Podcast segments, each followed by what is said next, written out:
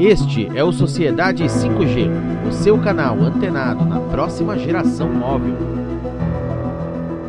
Olá, sejam muito bem-vindos a mais um podcast Sociedade 5G. Por aqui, também no nosso portal sociedade5g.com.br, novidades, informações, análises, o papel central que as redes móveis de quinta geração já assumiram na revolução das comunicações. E não só isso, na forma como se faz negócios, na criação de novos casos de uso, novas aplicações no nosso dia a dia. Certamente, a tecnologia que será mais importante nos próximos tempos para a sociedade, que está ansiosa pela retomada econômica, pelo fim da crise. O 5G vem experimentando, mesmo em um ano tão desafiador, tão difícil como 2020, uma forte expansão em todas as regiões do mundo.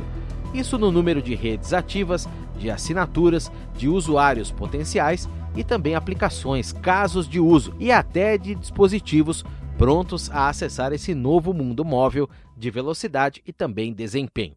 Muitas dessas informações interessantes e precisas foram trazidas pelo Ericsson Mobility Report, um estudo que acabou de ser divulgado e mostra com clareza o espaço que o 5G vem ganhando no mundo.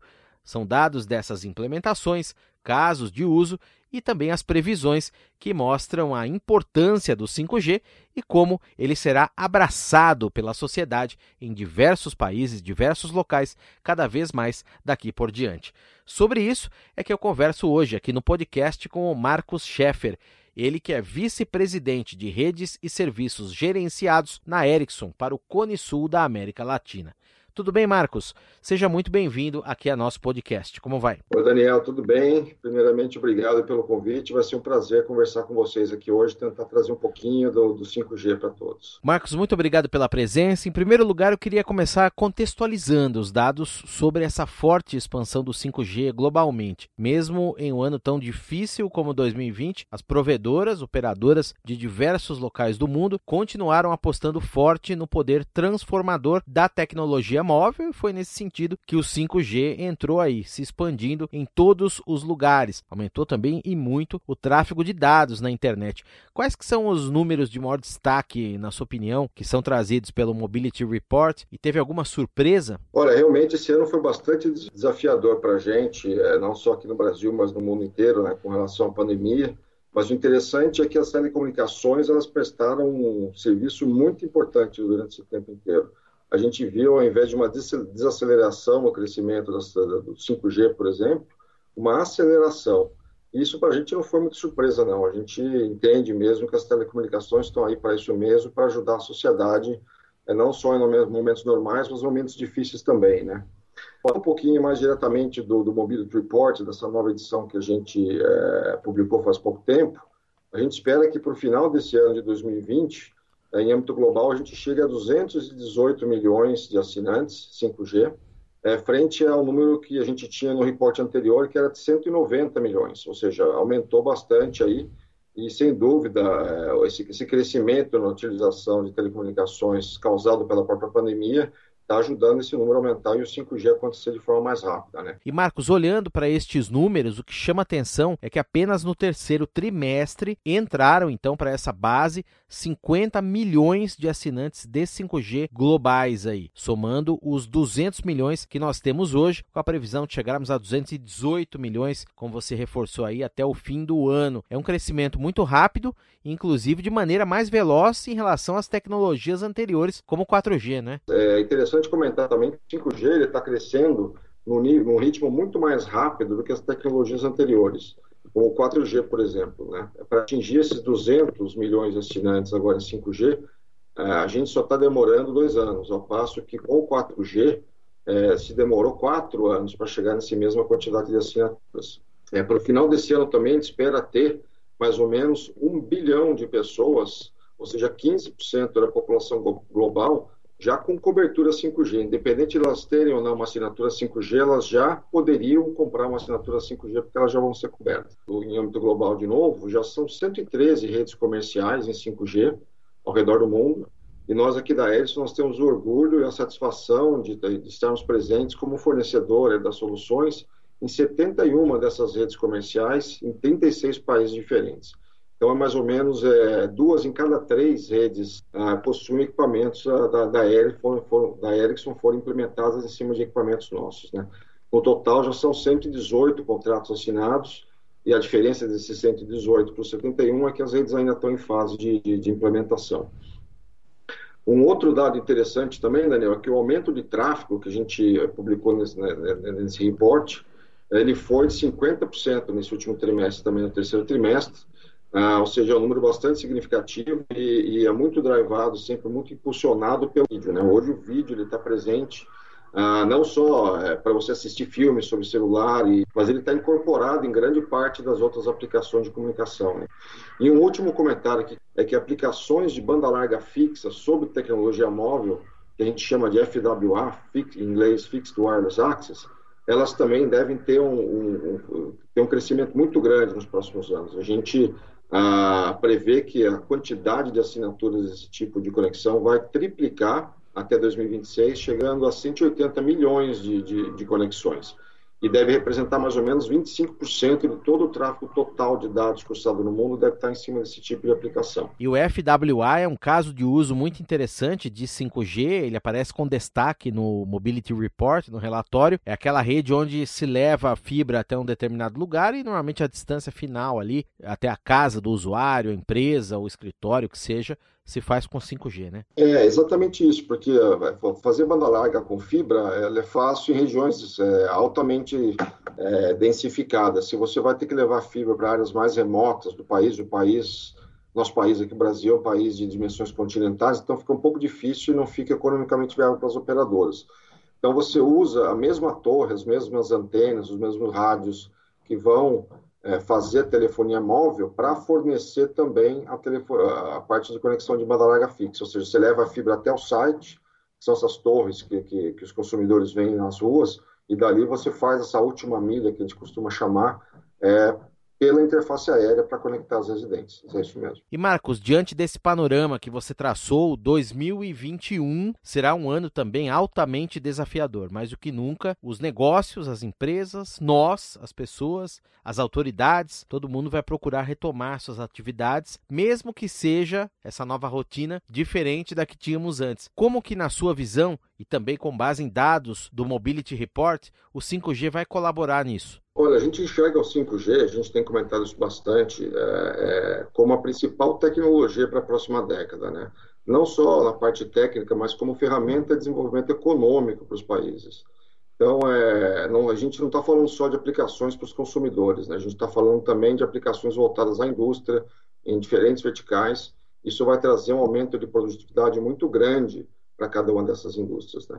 Então, é, a gente diria que um país sem 5G durante os próximos anos seria um país com grandes dificuldades para se manter competitivo, primeiro, e para, de segundo, atrair novos investimentos. Né? A telefonia móvel, de uma forma geral, tem, tem tido esse papel muito importante aqui na, é, durante os tempos de pandemia, e a gente vê que isso vai continuar para os próximos tempos. As pessoas desenvolveram ah, hábitos novos, pessoas que não estavam acostumadas a fazer compras por internet, por exemplo, passaram a desenvolver esses hábitos e a gente vê que isso vai continuar uma vez que elas saiam de casa. Já estão saindo dos lockdowns, né? Mas é, é assim que tudo se normaliza, a gente vê que isso vai migrar é, também da telefonia fixa. Muitas pessoas estavam acessando via banda larga é, fixa para a telefonia móvel. Né?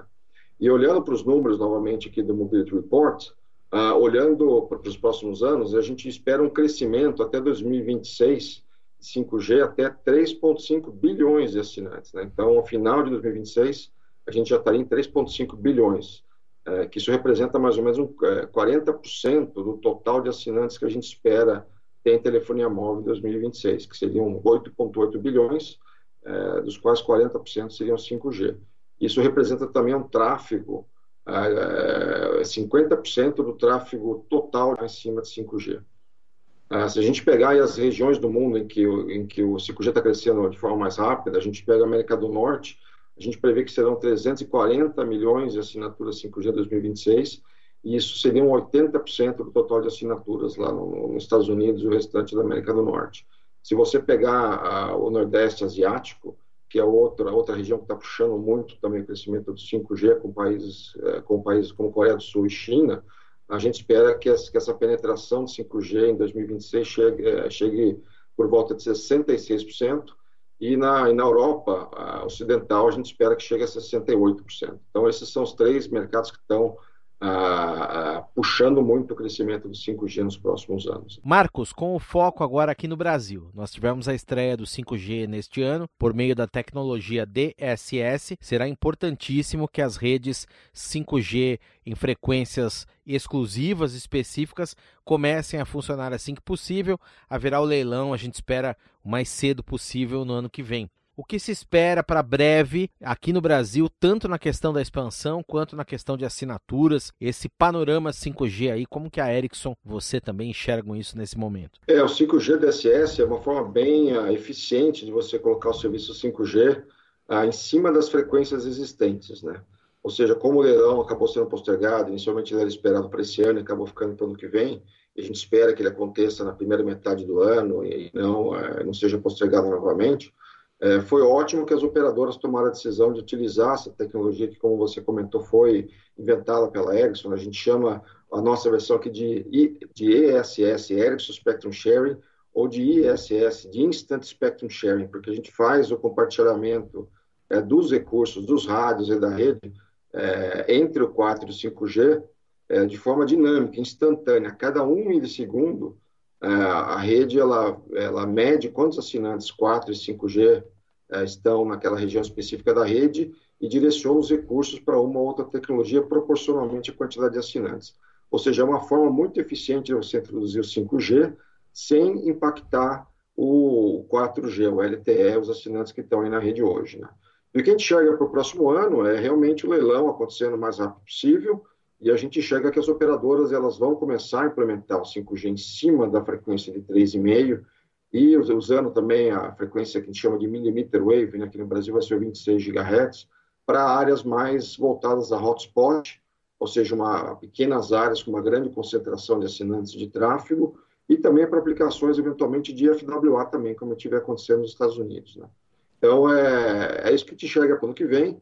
A gente enxerga que o deployment, que, que a implantação das redes vai ser feita de uma forma conjunta, ou seja, nas, em 3,5 GHz vai começar pelas zonas é, é, mais urbanas e, a, e, o, e, o, 5G DSS ele vai acabar complementando essa cobertura em áreas mais suburbanas e mais rurais para você ter uma camada contínua de cobertura. Né? Com mais capacidade, sim, mais velocidade quando estiver em cima do 3,5 GHz, mas também com excelente nível de serviço quando estiver em cima do 5G DSS fora das áreas urbanas também. E o que é muito importante a gente ressaltar, não é, Marcos? É que o 5G em DSS e o 5G em frequência específica vão conviver e se complementar, né? E é esse é o intuito, é facilitar a entrada, é ter essa camada contínua de cobertura.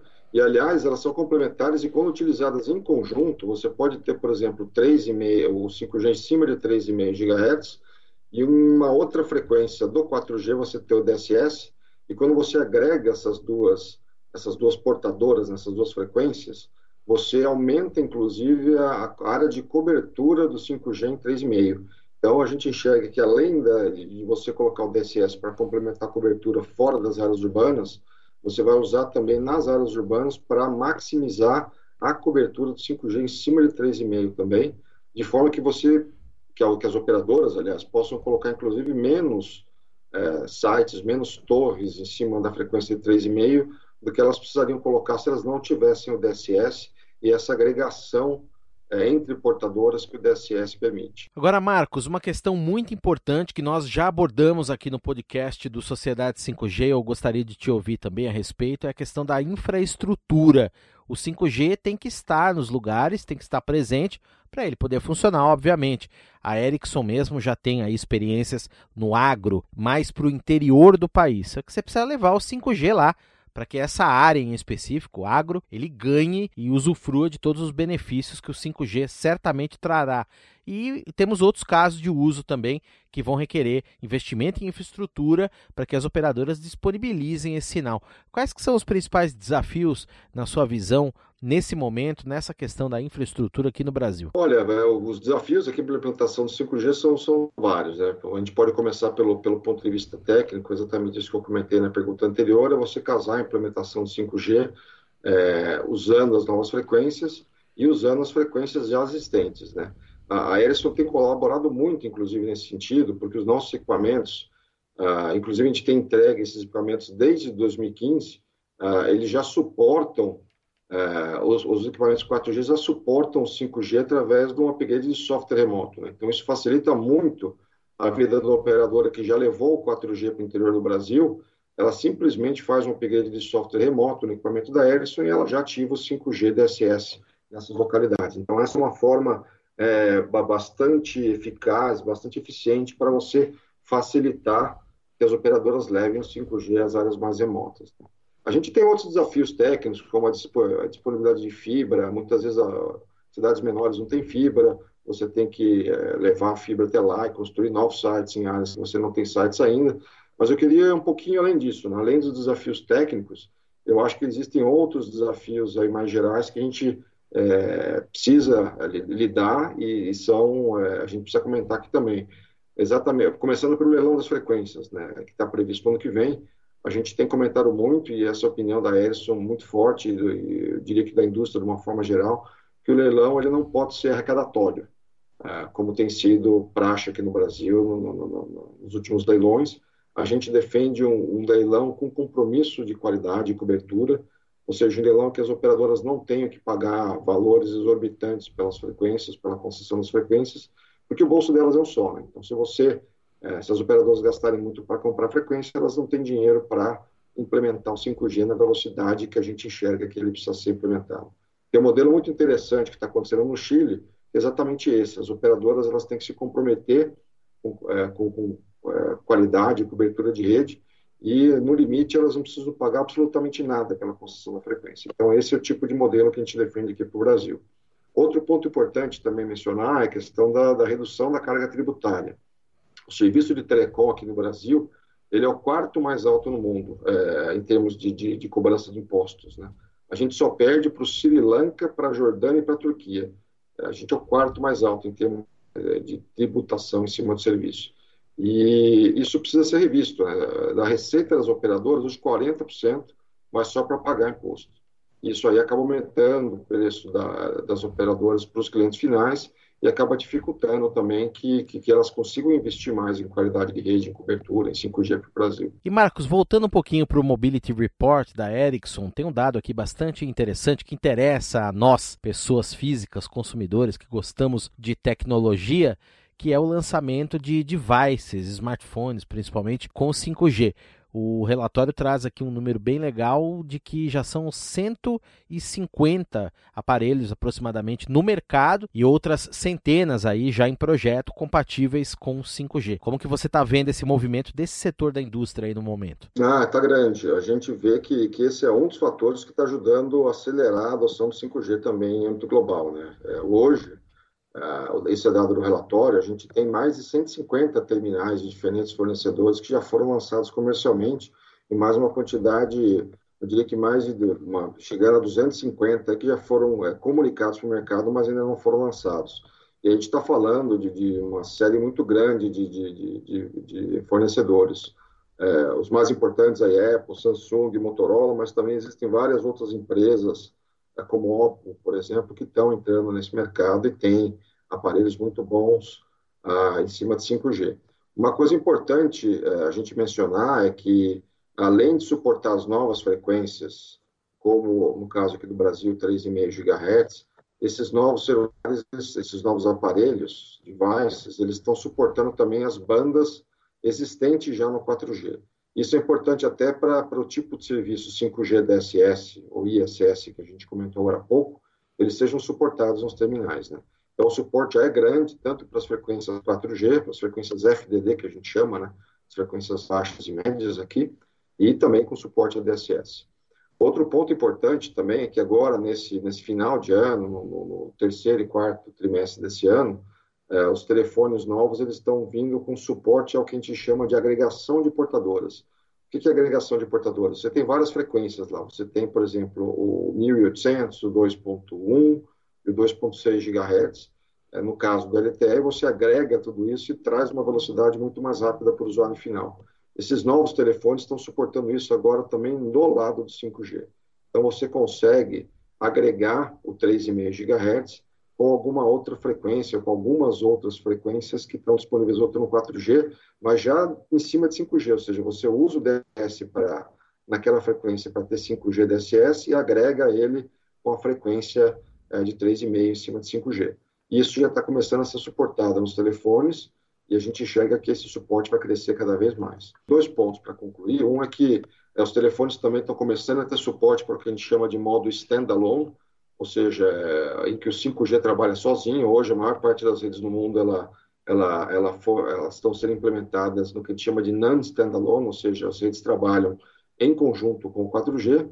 E no futuro, começando já esse ano, se não me engano, são quatro redes globais que já lançaram o serviço em cima de standalone, é, os telefones passaram a suportar essa opção.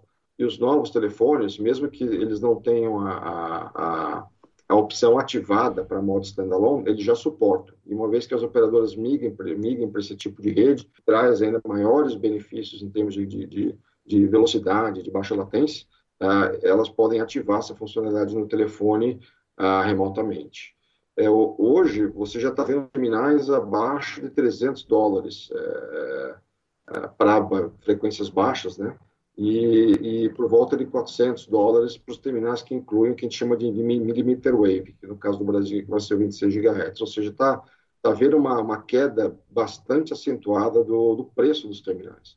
Isso faz com que eles sejam mais acessíveis e acabam impulsionando a adesão ao 5G é, de uma forma bem mais rápida. Bom, Marcos, então para concluir a nossa entrevista, por que afinal o 5G foi tão importante no período da pandemia e por que ele será tão importante daqui para frente na retomada das atividades? Olha, 5, não só o 5G, né, mas as redes móveis, de uma forma geral, elas foram bastante importantes nesse período de pandemia, exatamente para tornar a vida das pessoas um pouco mais suportável, né? Todo mundo preso dentro de casa.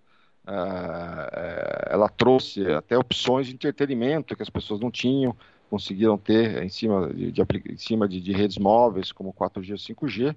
Uh, em muitos países que não têm o 5G ainda, isso foi em cima de 4G, mas vai migrar para o 5. E a gente enxerga que isso vai crescer, né? Muitos desses hábitos vão migrar para as redes móveis, as, e as pessoas uh, que não tinham hábitos de, de fazer uh, as coisas de forma digital, elas já vão fazer isso.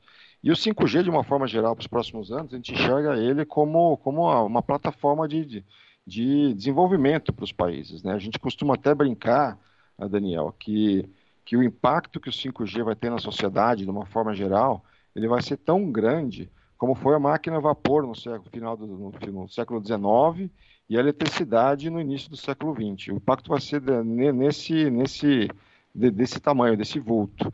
Ou seja, os países eles não vão conseguir é, dobrar a quantidade de fábricas, de portos, de fazendas. E a gente aqui no Brasil também não, mas com o 5G, com a flexibilidade que ele vai dar para as fábricas, com a produtividade e eficiência que ele vai trazer para a indústria, a gente sim vai conseguir é, crescer muito. Então, é, esse, esse eu acho que é um dos pontos mais importantes que a gente vê do 5G olhando para frente é, no cenário pós-pandemia e, e caminhando é, nos próximos anos aí. E, e para concluir, é, a Ericsson é, é uma empresa que acredita aqui no nosso, no nosso país, né, no Brasil. A gente tem é, 95 de anos de presença aqui no Brasil. O Brasil é um dos poucos países do mundo da Ericsson que a gente tem não só escritórios comerciais, mas também fábrica. A gente produz localmente aqui no Brasil e tem também é, desenvolvimento e pesquisa sendo feito aqui no Brasil, lá em Dayatuba. Nossa fábrica em São José dos Campos, ela está aqui há 65 anos ou seja, tudo que as operadoras vão precisar aqui para o Brasil, a gente produz aqui no Brasil e estamos prontos aqui para auxiliar não só as operadoras, mas a indústria de uma forma geral a tornar o 5G uma realidade ainda maior aqui no país. Aqui no podcast Sociedade 5G eu conversei com Marcos Scheffer, vice-presidente de redes e serviços gerenciados na Ericsson para o Cone Sul da América Latina. Agradeço ao Marcos pela entrevista pelo papo sobre 5G. Já deixo o convite para numa próxima voltarmos aí com mais informações sobre este tema. Grande abraço para você, Marcos. Obrigado e até mais. Abraço, Daniel. Grande abraço a todos. Tchau, tchau. Siga as redes sociais do Sociedade 5G. No Instagram é só nos procurar lá, Sociedade 5G. Visite também sempre o nosso portal com as últimas novidades, atualizações, casos de uso, tudo o que acontece de interessante no mundo 5G e os impactos na sociedade. Sociedade5G.com.br O podcast e Sociedade 5G tem a apresentação e produção de Daniel Gonzalez. Um abraço para todos e até mais.